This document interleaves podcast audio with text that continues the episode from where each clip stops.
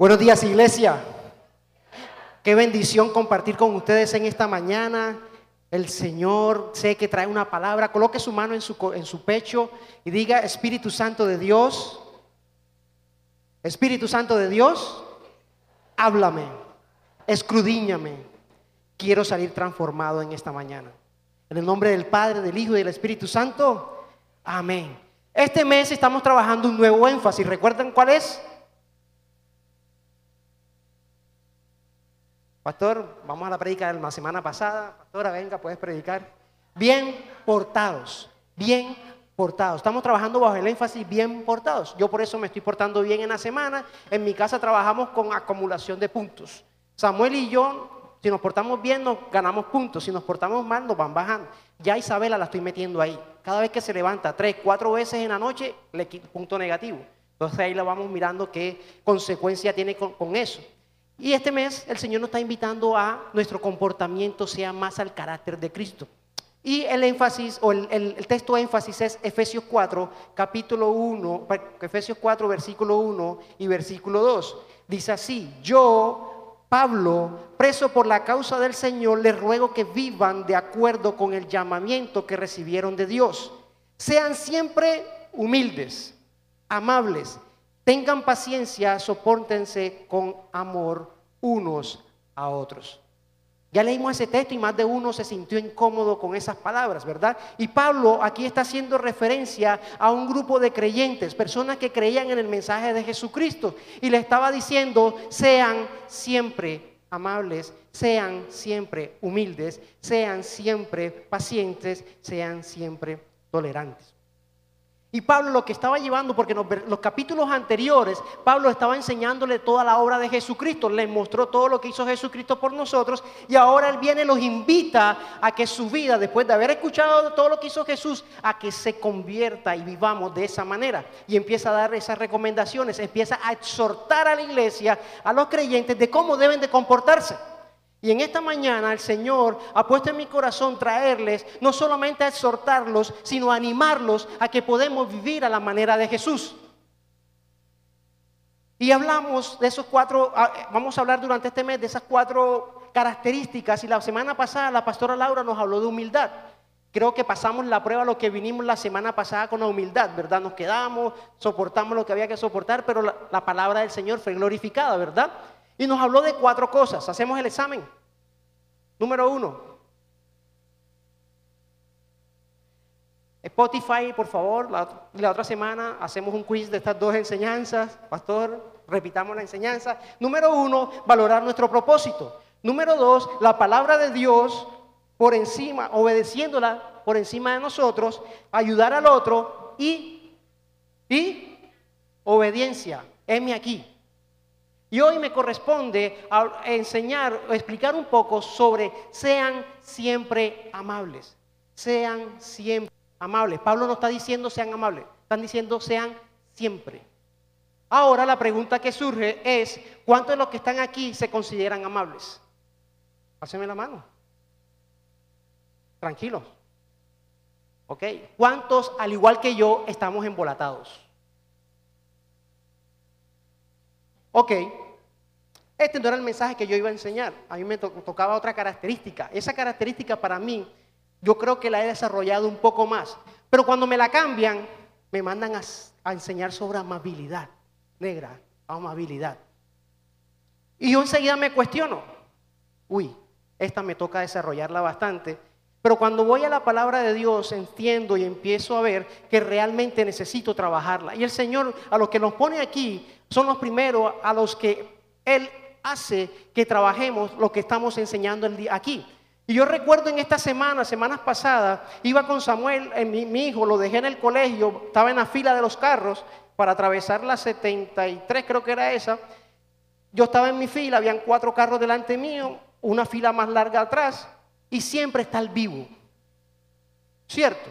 El que, el que, el que no puede perder más tiempo que uno el que está más ocupado que uno, el que tiene que pasar primero que uno, ¿verdad?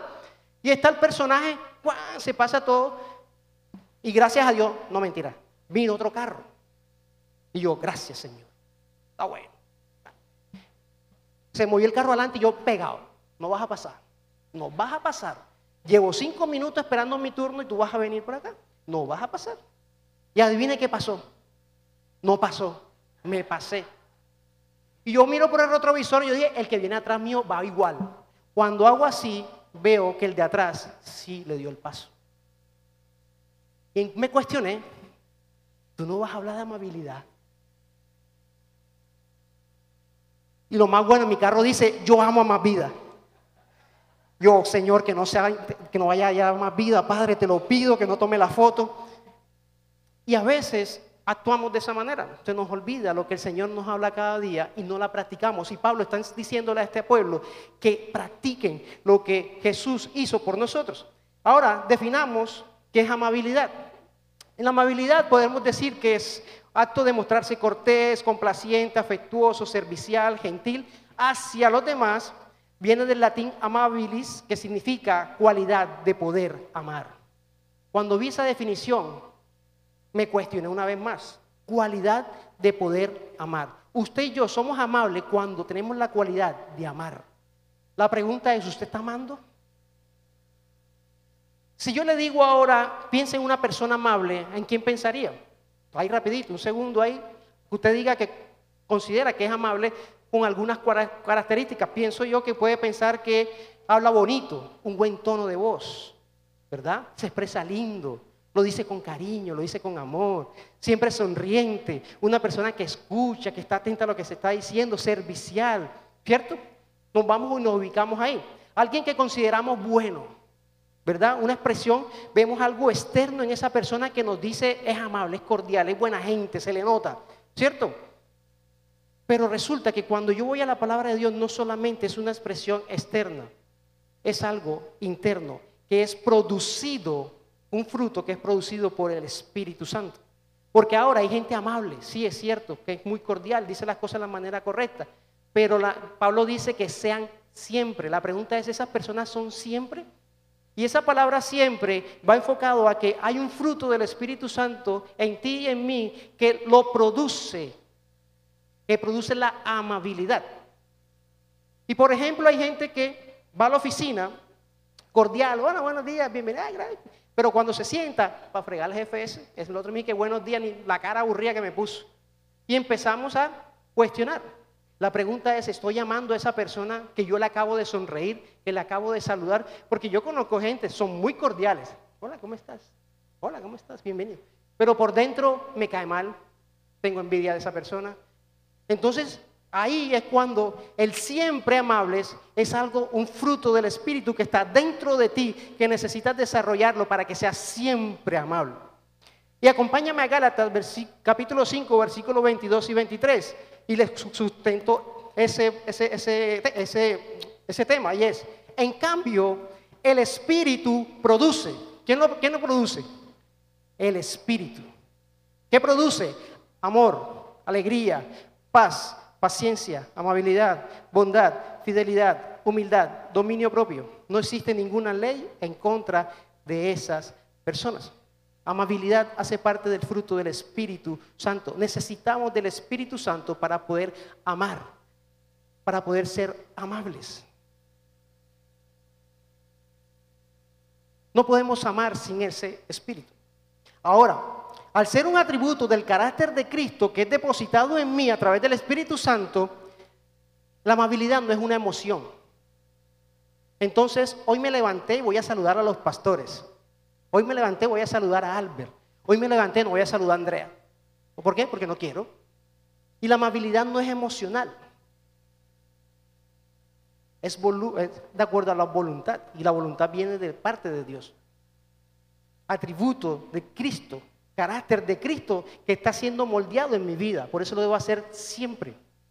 No de vez en cuando y de acuerdo a mis emociones. Mi naturaleza como hijo de Dios, como creación de Dios, me debe llevar a mostrar siempre amabilidad.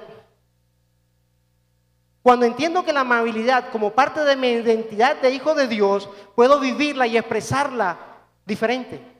Entonces ya yo no soy el aburrido, ya yo no soy el amargado, ya yo no digo grosería, ya no le hablo eh, a, mi, a mi esposa, ¿qué quiere?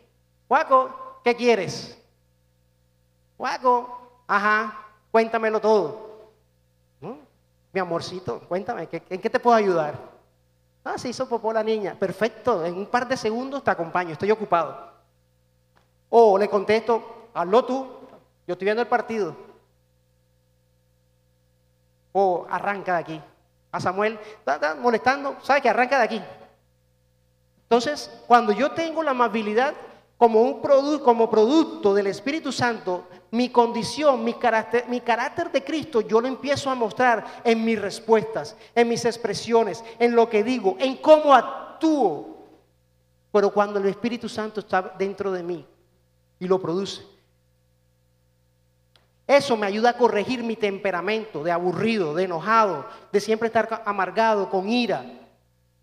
Pero cuando, cuando el, el fruto del Espíritu está en mí, elimina las palabras egoístas, el enojo.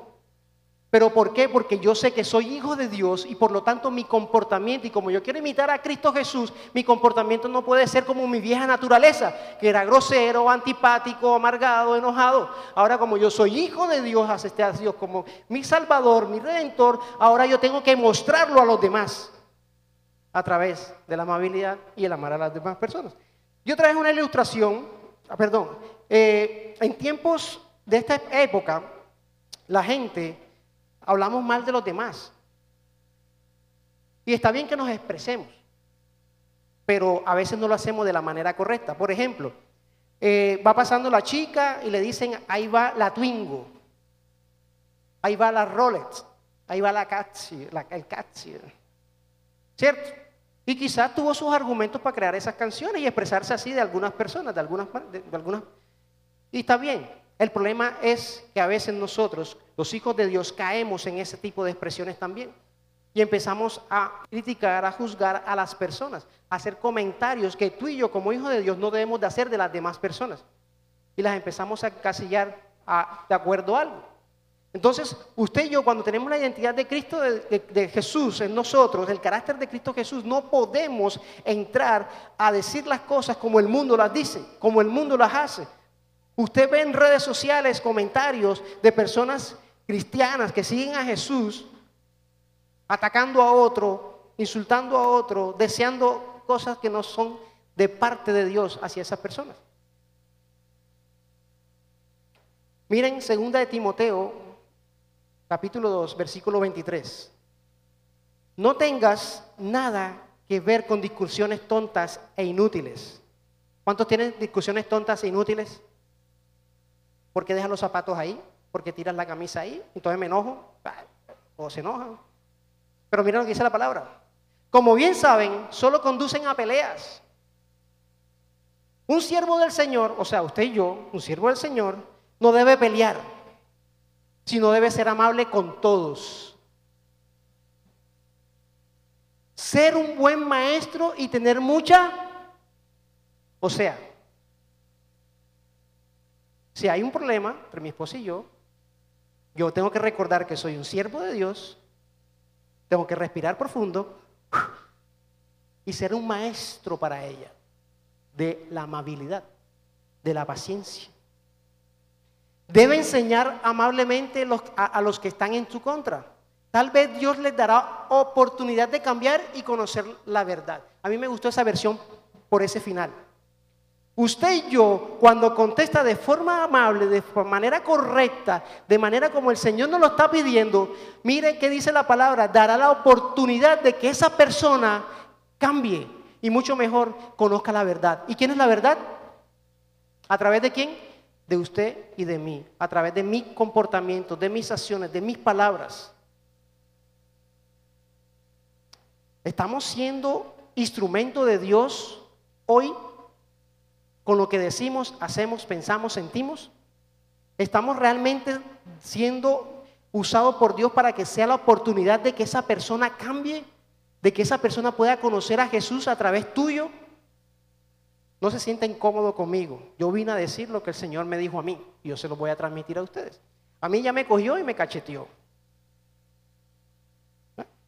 Estoy trabajando. Hoy me levanté, Lili, feliz.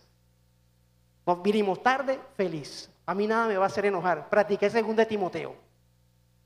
La niña no se había bañado, el bebé, Señor, dos pañitos húmedos, no vamos a discutir por eso. Samuel, Timoteo, voy a ser maestro, dije Señor, hoy voy a ser maestro tuyo, del amor y de la tolerancia y la paciencia. Y así, así estoy. Al final vamos a ver si sigo así. Les contaré en la siguiente enseñanza. Nosotros como hijos de Dios tenemos la responsabilidad de ser amables con todos, teniendo al Espíritu Santo de Dios como fuente. No es una vez, no es de vez en cuando, si me cae bien, si me cae mal, si me habló bonito, si me habló feo. Tenemos que ser amables siempre. Ahora quiero compartirte dos expresiones de amabilidad.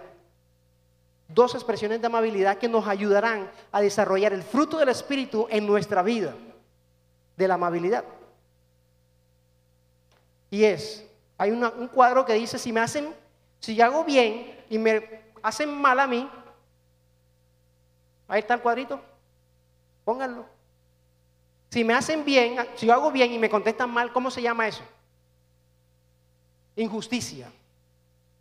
Porque yo actué bien, tú te portas mal, es injusto. Cuando yo hago el bien y la persona le ignora, le da lo mismo, ¿verdad? Altivez, orgullo. Pero cuando yo hago bien, con bien, ¿qué pasa? Es justo. Pero por encima de eso está la amabilidad, está el amor. Yo hago bien con bien cuando amo. Vamos a la siguiente. Cuando actuamos mal y nos contestan mal, ¿cómo se llama eso? Justicia. ¿Verdad? Me la hiciste, me la pagas. Ojo por ojo, diente por diente. Te me hablaste mal, yo te contesto dos veces más. Me gritaste, yo te grito más. Y empezamos a actuar justicia. Si yo hago mal y la otra persona me ignora, ¿qué pasa? Manse, manso. Pasa, dale, pasa. Pero cuando hago mal y me contestas con bien, es benignidad. ¿Y sabe que hay ahí la máxima expresión de eso? Se llama perdón. Si yo hago bien y Andrés me contesta mal, yo te perdono. Es la máxima expresión de la amabilidad. Por lo tanto, yo a ti te voy a contestar de manera correcta, voy a mostrarte a Jesús, voy a expresarte a Jesús, voy a enseñarte de Jesús. Aunque me conteste mal. ¿En cuál cuadrito te ubicas tú? Yo a veces estoy en todos. Yo no sé tú, pero muchas veces he estado en un pedacito de eso. Y vamos a ver esas dos máximas expresiones. A mí me confrontó mucho porque yo les, cuando hice todo eso, cuando empecé a estudiar el- la enseñanza y, y estudié la palabra y empecé a notar, yo dije, Señor, otra vez de lo mismo. Ya hemos hablado de amor, ya hemos hablado de perdón. Otra vez lo mismo. Y cuando estás leyendo, Joaquito, te estás dando cuenta que todavía no estás amando como es. No has perdonado como es. ¿Tú crees que no es necesario repetirlo? ¿Tú crees que no es necesario llevarlo? Y vengo y hablo con el pastor, hey pastor, estoy enredado. Saco mi cuadrito, saco mi mapa conceptual, mis apuntes, la cosa, lo que sentí en el momento. Y el pastor dice así simplemente, si eso fue lo que el Señor te puso, y si el Señor no lo quiere repetir mil veces, que lo repita mil veces. Y si el otro domingo te lo, pone a la persona que vaya a enseñar a hablar de eso, que lo hable. Pero algo necesita decirnos el Señor a todos. Listo, Señor, voy con estos dos. Yo le decía a Tania, amor, he revisado, la he escudriñado la palabra, pero no salgo de estas dos palabras. Amor y perdón. Entonces vamos con amor. Dice así, primera de Juan capítulo 4, versículos 7 y 8. Porque uno cuando, es amable es porque cualidad de amar. Recuerden, amar. Entonces recordemos un poco eso. Estimados hermanos, amémonos unos a otros porque el amor viene de Dios. ¿De quién viene el amor? Y ahorita lo cantábamos. Dame de beber, ¿verdad? Todo el que ama tiene a Dios como su padre. ¿Todo el que qué? ¿Tiene a quién? Ok. ¿Y conoce a quién? Y el que no ama, ¿qué dice la Biblia? Pues Dios es amor. ¿Cómo así? Si yo no amo, no conozco a Dios. Entonces muchas veces yo no he conocido a Dios. Porque a veces da gana de no amar a nadie. Como dice Tania, a veces, Señor, llévanos enseguida. Usted pudo haber aceptado al Señor como su Salvador. Usted pudo haber aceptado al Señor como Rey. Usted puede saber que usted es hijo de Dios. Pero si usted no muestra ese carácter de Jesús, ¿de qué sirve? Si tú no amas al otro, ¿de qué sirve? Aunque me haya pagado con mal el bien que yo le he hecho, ¿de qué sirve? Dice la Biblia, no me ha, no ha conocido a Dios. Confrontante, ¿no? No hemos conocido a Dios cuando yo no he amado a alguien. Desconozco a Dios, lo he hecho a un lado. Mientras estás ahí, piensa un momentico ¿A qué personas hoy no deseas amar? O sea, siente que no. Piénsalo ahí, rapidito. No.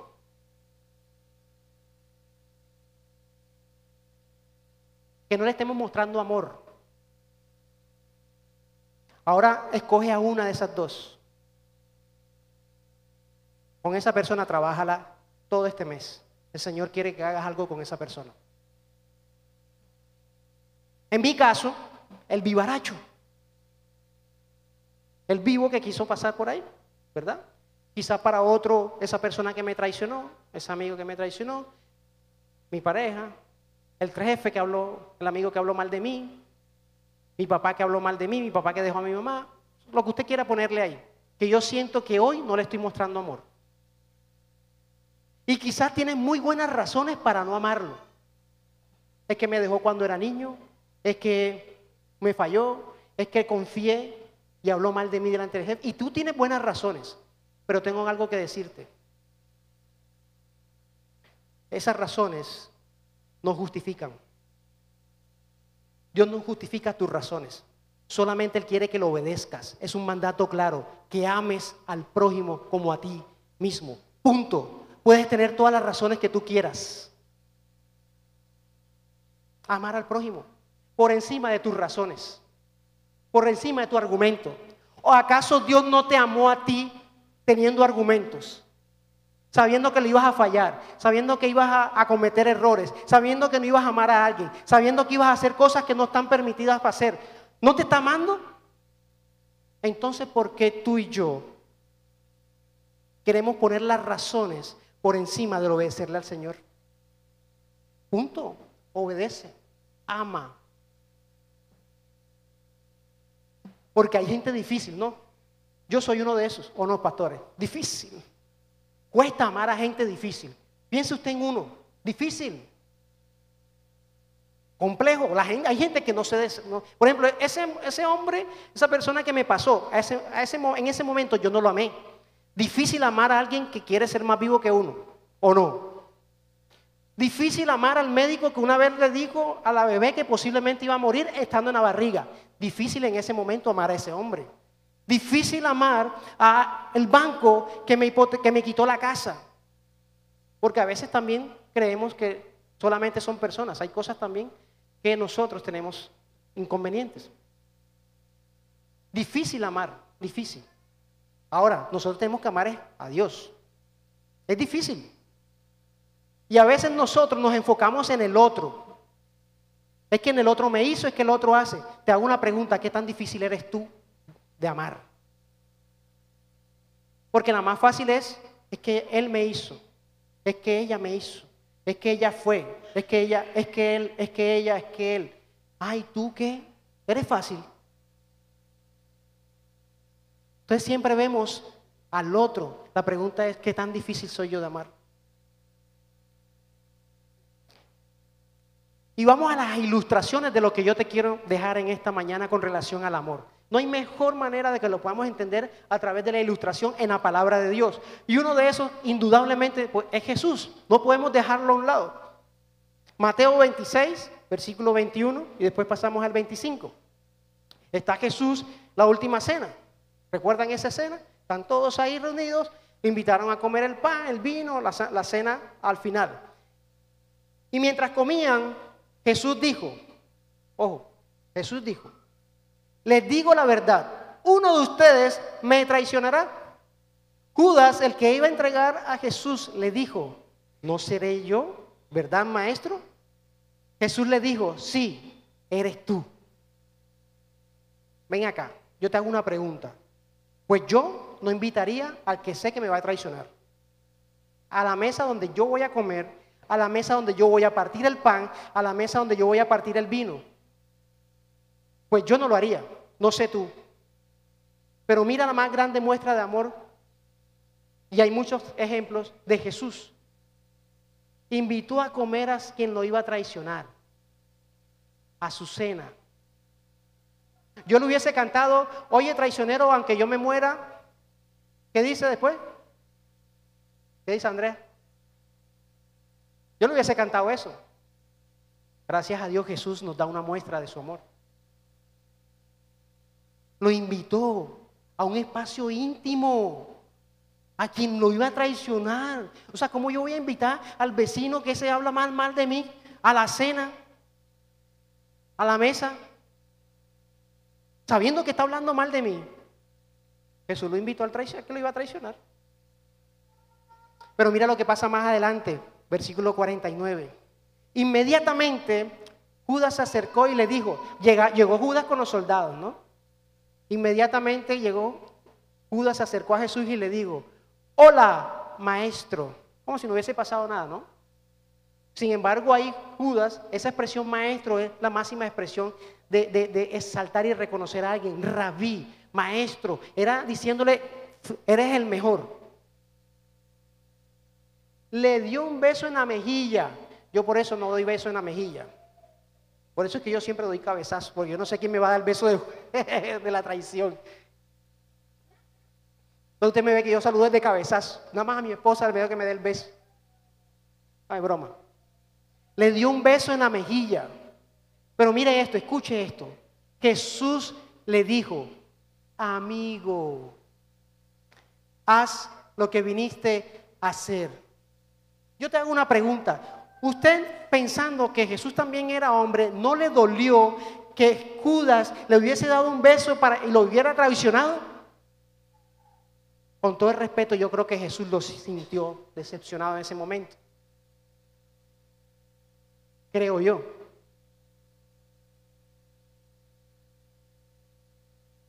Pero lo amó porque también murió por él y por todos nosotros.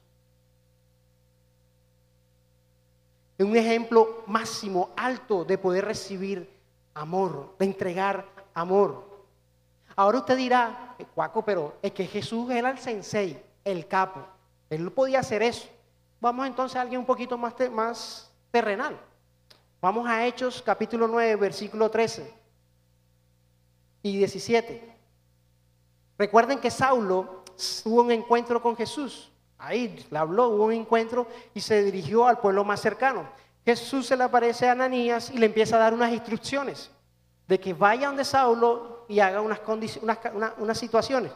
Ahora, viene Ananías y dice, Señor, respondió Ananías, me han contado que en Jerusalén este hombre ha hecho muchas cosas terribles contra sus seguidores, contra tus, seguidores. Hasta el jefe de los sacerdotes le ha dado permiso para que me atrape, que atrape aquí en Damasco a todos los que te adoran. Sin embargo, el Señor le dijo, ¿qué le dijo? Ve. Porque yo he elegido a ese hombre para que me sirva. Él hablará de mí ante reyes, gente que no me conoce y ante el pueblo de Israel. Yo le voy a mostrar lo mucho que va a sufrir por mí. Ananías fue y entró en la casa donde estaba Saulo. Al llegar le puso las manos sobre la cabeza y le dijo, ¿cómo le dijo? Amigo, Señor Jesús se te apareció cuando venías hacia Damasco. Ven acá, retomemos. Jesús le está diciendo, ve, tienes que ir. Ananías en su humanidad empieza a decirle argumentos, Jesús, pero ¿cómo así? No, no, no, ese hombre me han dicho que es malo, viene matando a todos los que te adoran. ¿Qué quieres? Que vaya yo y también me, me den también. Ven, vamos a cogerla suave. Yo, yo, me identifico con Ananías en esa conversación. Señor, ¿en serio tú quieres que yo enseñe lo mismo otra vez? ¿Cómo así? Ven acá, pero hoy no, pero hazlo. Ve. Ve.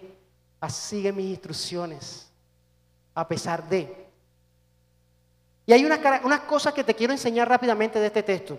Y es, número uno, la reacción humana de Ananías de las, de, las, de las razones de por qué no ir. ¿Verdad? Todas las razones se las sacó. Número dos, se refiere a Saulo como este hombre despectivo.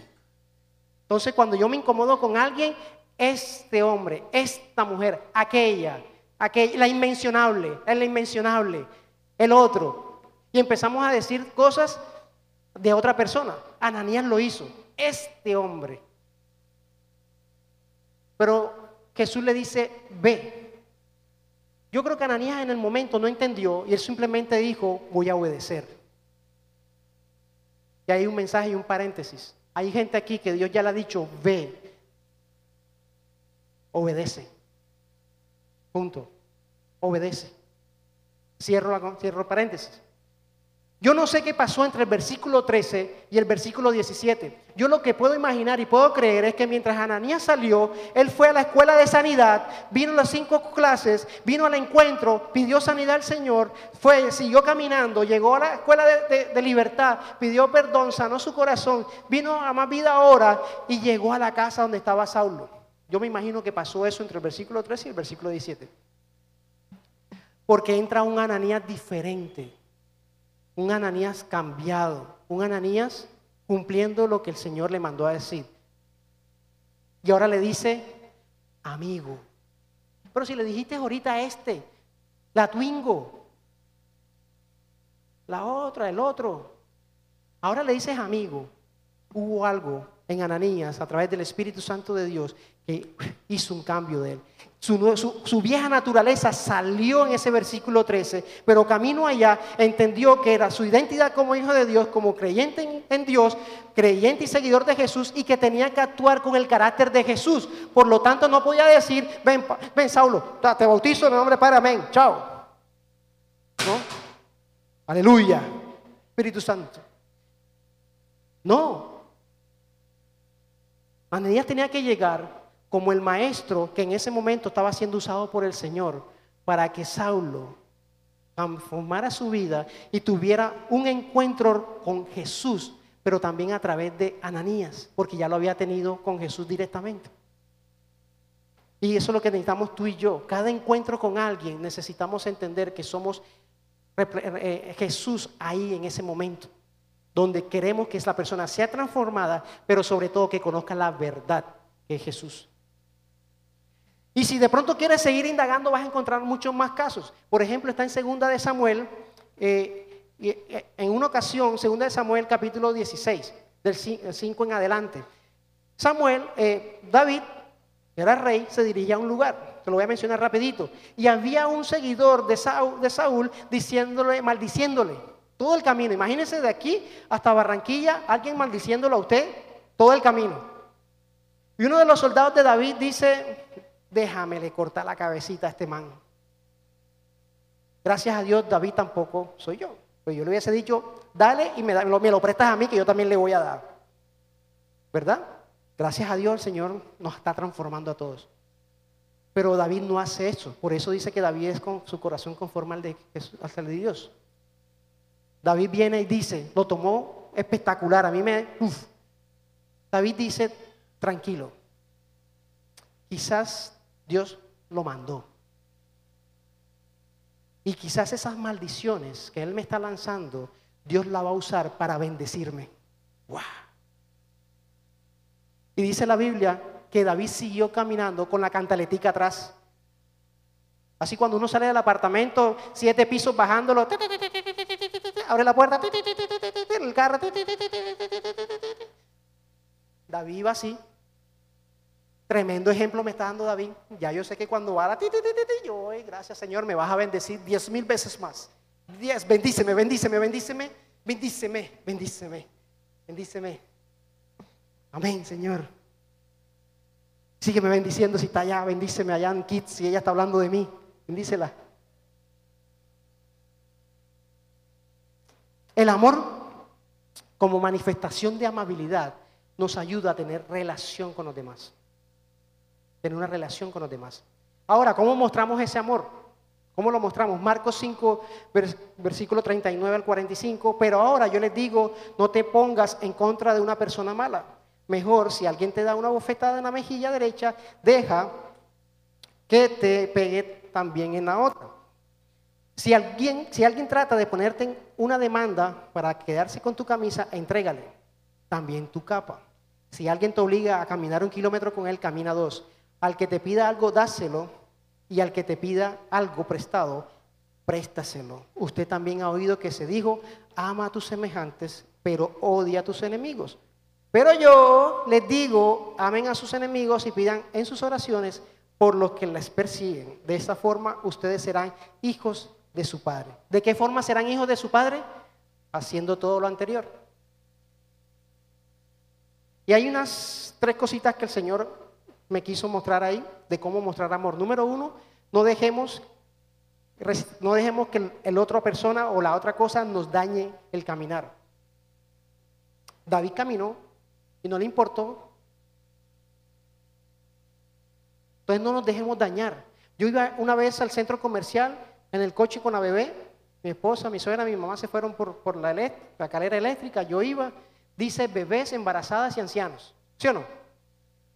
Me parqueo en el ascensor, está otra señora también con su cochecito, yo con mi bebé, y llegan las dos bolsas, la peladita de 15, la otra de 20, la otra de 28, de 30, llega el ascensor, se meten de primero. Pregúntenme si yo voy a amar a esas personas en ese momento. Pero yo entendí eso. Hoy, leyendo y estudiando, entendí que en ese momento el fruto del Espíritu, de la amabilidad, salió en mí. Yo, Señor, bendícelos. Yo espero mi turno. Y le dije a la muchacha, tranquila, nuestro turno llegará. Entonces me tocó coger el ascensor de su vida. Pila, pila, pila, pila, pila. Porque se llena, se llena. No nos pongamos a discutir con esas personas, no nos pongamos a ir en contra de esas personas, no tengamos conflictos con esas personas. A lo contrario, sírvele. En el texto nos habla, si necesita la camisa, entrégala. Sírvele. Adelante. Pero también nos dice que oremos. Necesitamos orar por ellos. Juan 13, 35 dice, en esto conocerán todos que son mis discípulos si tuvieran amor los unos con nosotros. ¿Estamos siendo discípulos del Señor mostrándole amor al otro? No se sienta mal, tranquilo, yo también me sentí mal. ¿Estamos siendo discípulos del Señor mostrando el amor a los que nos rodean?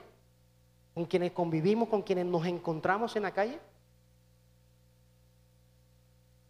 El otro punto de la máxima expresión de la amabilidad es el perdón.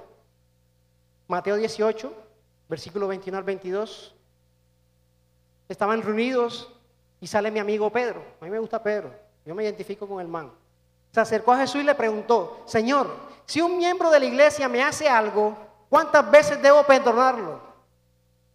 ¿Solo siete veces? Jesús le contestó, no basta con perdonar al hermano solo siete veces. Hay que perdonarlo una y otra vez. Es decir, siempre. Yo que perdono de vez en cuando y depende de lo que me hayan hecho. Ahora aquí dice siempre. Y todos hemos escuchado muchas veces sobre el perdón. De hecho, hace unos meses, unos meses hubo una prédica, la pueden escuchar, excelente sobre el perdón.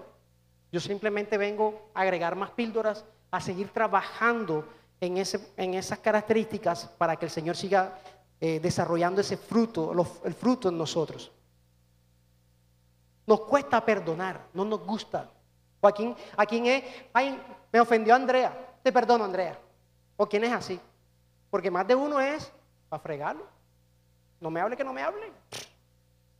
Porque algunos, los costeños hacen que para fregarlo. Que es el problema de él con el Señor. No, no es de él, es tuyo. Porque la Biblia dice que tienes que perdonar. Entonces creemos que el problema es del otro. No, es tuyo. No estás obedeciendo la palabra de Dios. Ay, ay, ay, ay, ay, ay. ¿Sí? Queremos hacer justicia con nuestras manos. En lugar de practicar el perdón. Y para tú y yo ser amables necesitamos perdonar. Porque si no, no vas a hacer, es dejar desarrollar ese fruto en ti. Pero en esta conversación me gusta mucho porque Pedro creía diciéndole al Señor, hey, si yo lo perdono siete veces, yo cumplo. Porque allá en Génesis también hablaban de eso, ¿no? De perdonar siete veces. Estoy bien, ¿verdad, Jesús? Voy en la jugada. Yo cumplo las características. Y le sale el maestro con esa. Pedrito, Pedrito, Pedrito. Es a veces uno no perdona ni una. Por lo menos Pedro la tenía clara. Siete maestros. Voy a perdonar a siete personas nada más. Y sale el Señor y dice, Pedrito, no. No, no. Te voy a lanzar un desafío. Y es decirle que tienes que hacerlo una y otra y otra y otra y otra. Yo recuerdo una enseñanza de los pastores en un matrimonio y pusieron el ejemplo, hoy que te estás casando, hoy tienes que firmar este cheque en blanco. Este cheque en blanco significa todas las veces que vas a perdonar. El mío ya está caducado. Ya creo que la chequera está en casa. Me han perdonado más que quién sabe qué. Porque si tú te pones a pensar, no es broma, ¿cuántas veces Dios te ha perdonado a ti que no suma siete veces, 70 veces siete? ¿Cuántas veces? Yo creo que ya Jesús pasó esa cuenta en ti y en mí. Por eso le está diciendo a Pedro, no es ese número exacto que te está dando a ti ahí. Es siempre, siempre todos los días, cada segundo, cada minuto.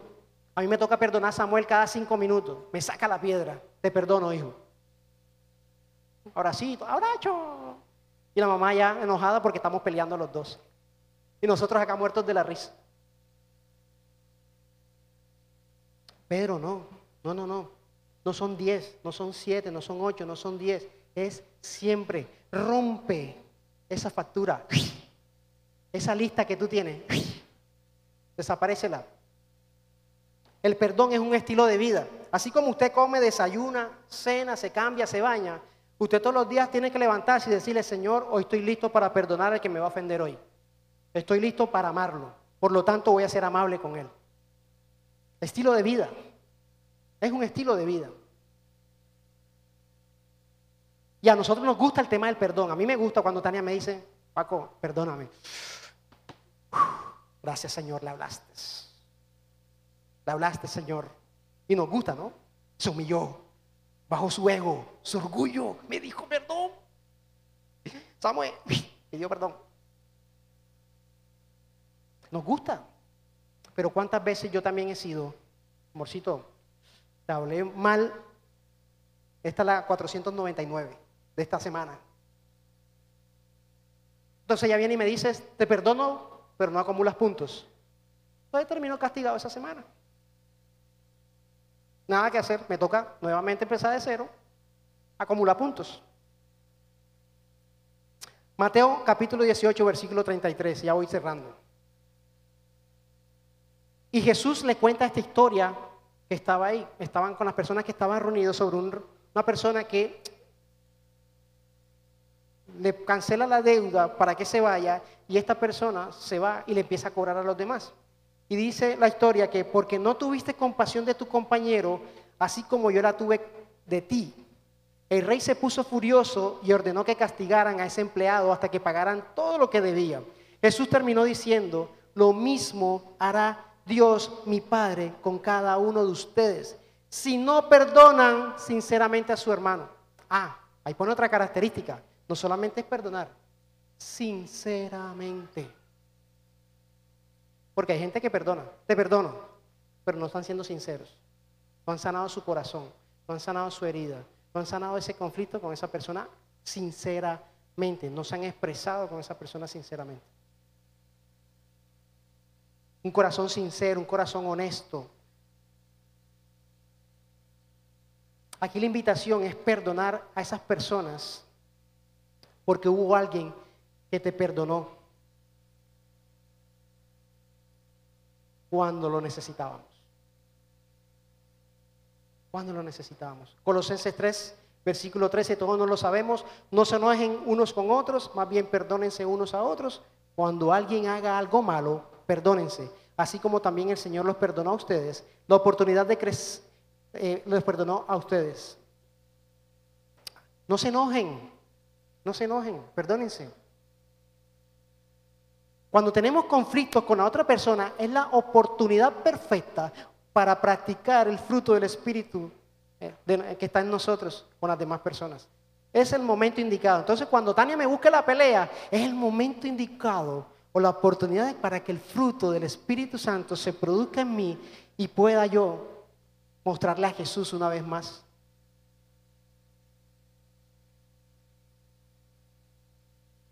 Aquí traigo una simulación de un lápiz. Imagínense que esto es un lápiz. La punta está acá y esta parte es el borrador. La punta, que es esta, es la que tú usas para anotar todas las faltas, la que tú usas y yo uso, para anotar todas las faltas, todas las cosas que me han hecho daño, todas. Traición, mentira, deshonestidad, abandono, toda la lista que tú quieras, esa punta del lápiz. Y este pedacito, que es el borrador, es el que tú usas y que yo uso para borrar las faltas que nos hacen. Miren todo lo que usamos de lápiz. Miren lo que usamos de borrador. Pero la palabra no nos enseña eso. La palabra nos enseña este pedazo tiene que ser lo contrario. El borrador tiene que ser así. El lápiz tratar de que sea lo más corto posible. Y mi oración desde que empecé a estudiar esto es, usa conmigo este borrador, usa este tamaño, porque yo lo uso al revés, yo lo uso así. Enséñame a usarlo como tú lo usas. Porque Jesús no está anotando tus pecados. No, no. Él está haciendo esto. Paquito, la embarraste, dale. Ama, perdona. Paquito, otra vez, dale. ¿Qué punta de lápiz estás usando hoy? ¿Y qué punta de lápiz vas a usar ahora? ¿Vas a usar el borrador o vas a seguir anotando todo? Y les voy con una ilustración clarísima. Jesús y la mujer adúltera. Estaban reunidos, le traen a esta mujer Juan capítulo 8, versículo 10 dice, entonces Jesús se puso de pie. Jesús estaba anotando. Yo creo que Jesús estaba diciendo, amor más perdón igual amabilidad. Se levantó. Jesús dijo, mujer, los que te trajeron se han ido. Nadie te condena. Ella respondió, así es Señor, nadie me ha condenado. Jesús le dijo, tampoco yo te condeno. Puedes irte, no vuelvas a pecar. Borrado. Jesús en la cruz, ahí. Cuando llegaron al lugar llamado la caverna, Lucas 23, los soldados clavaron a Jesús en la cruz, también clavaron, clavaron a los dos criminales, uno a la derecha y otro a la izquierda de Jesús. Poco después Jesús dijo, Padre, perdona a toda esta gente ellos no saben lo que hacen. Le dijo al padre, bórrale todo eso que están haciendo ahora. Ellos no saben qué están haciendo. Pero miren esta otra ilustración. Hechos 7, versículo 59. Esteban estaba siendo apedreado por seguir a Jesús. Y entre esos estaba ahí metido viendo todo a Saulo, de que ahorita estábamos hablando. Y dice, mientras le tiraban piedras, Esteban oraba así. Señor Jesús, recíbeme en el cielo. Luego cayó de rodillas y gritó con toda su fuerza, Señor, no lo castigues por este pecado que cometen conmigo. Y con esas palabras sus labios, cerró sus labios y murió. Esteban que estaba diciendo, esas piedras que me tiraron, porfa, no lo tengas en cuenta. Ya yo no las voy a tener en cuenta. Perdonar te desliga emocionalmente y espiritualmente de la persona que te hizo daño. Le quita el poder al enemigo de controlar tus pensamientos, de controlar tus emociones, de controlar tu vida. Pero cuando perdonas, porque el Espíritu de Dios está en ti y empieza a producir amor, paz, gozo, bondad, amabilidad.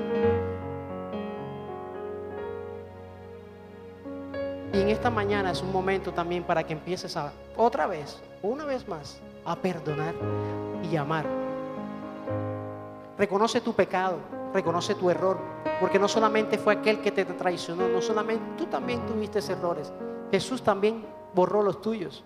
porque tú no borras el de esa persona? Reconoce tu pecado también. No solamente fue allá, yo también. Entrégaselo al Señor. Ponlo en sus manos. Sé consciente que Jesús te perdonó más de 70 veces. La expresión del mundo que hemos aprendido de la amabilidad es que tenemos que hablar bonito, expresarnos bien, ser cordiales, ¿verdad? Y eso está bien. La diferencia es que Pablo nos invita a través que sea siempre. Nos enseña que la máxima expresión de la amabilidad es amar y perdonar a todos. Esa es la máxima expresión de la amabilidad. No solamente no solamente eso viene acompañado de buenas palabras, de buenas acciones, de buenos comportamientos. Pero primero tienes que amar y tienes que perdonar para poder ese fruto se produzca en ti. Levántate, vamos a orar en esta mañana.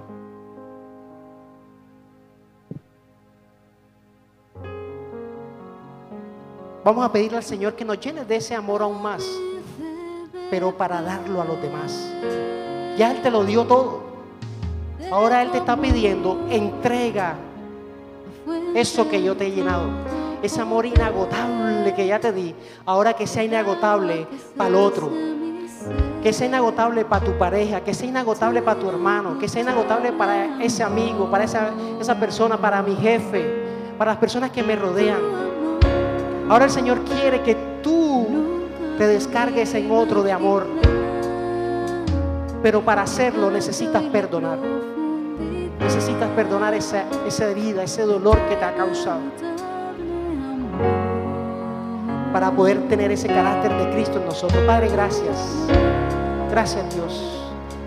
Perdóname Dios si quizás en momentos no he hecho el amar a las demás personas, Ha prevalecido mi humanidad mi deseo, mi carne, mi ira, mi enojo, mi amargura, mi carne está ahí. Hoy quiero, Señor, actuar como tú quieres, de acuerdo a tu carácter, Señor. Que mengue mi humanidad para que sea tu espíritu obrando en mí, para que sea tu carácter obrando en mí, Dios. De la humildad, de la amabilidad que yo entienda que soy instrumento tuyo, Dios. Para que otros te conozcan, para que otros sepan de ti, de la verdad. Hoy entrego mis corazones, Señor. Hoy quiero que ser transformado, cambiado.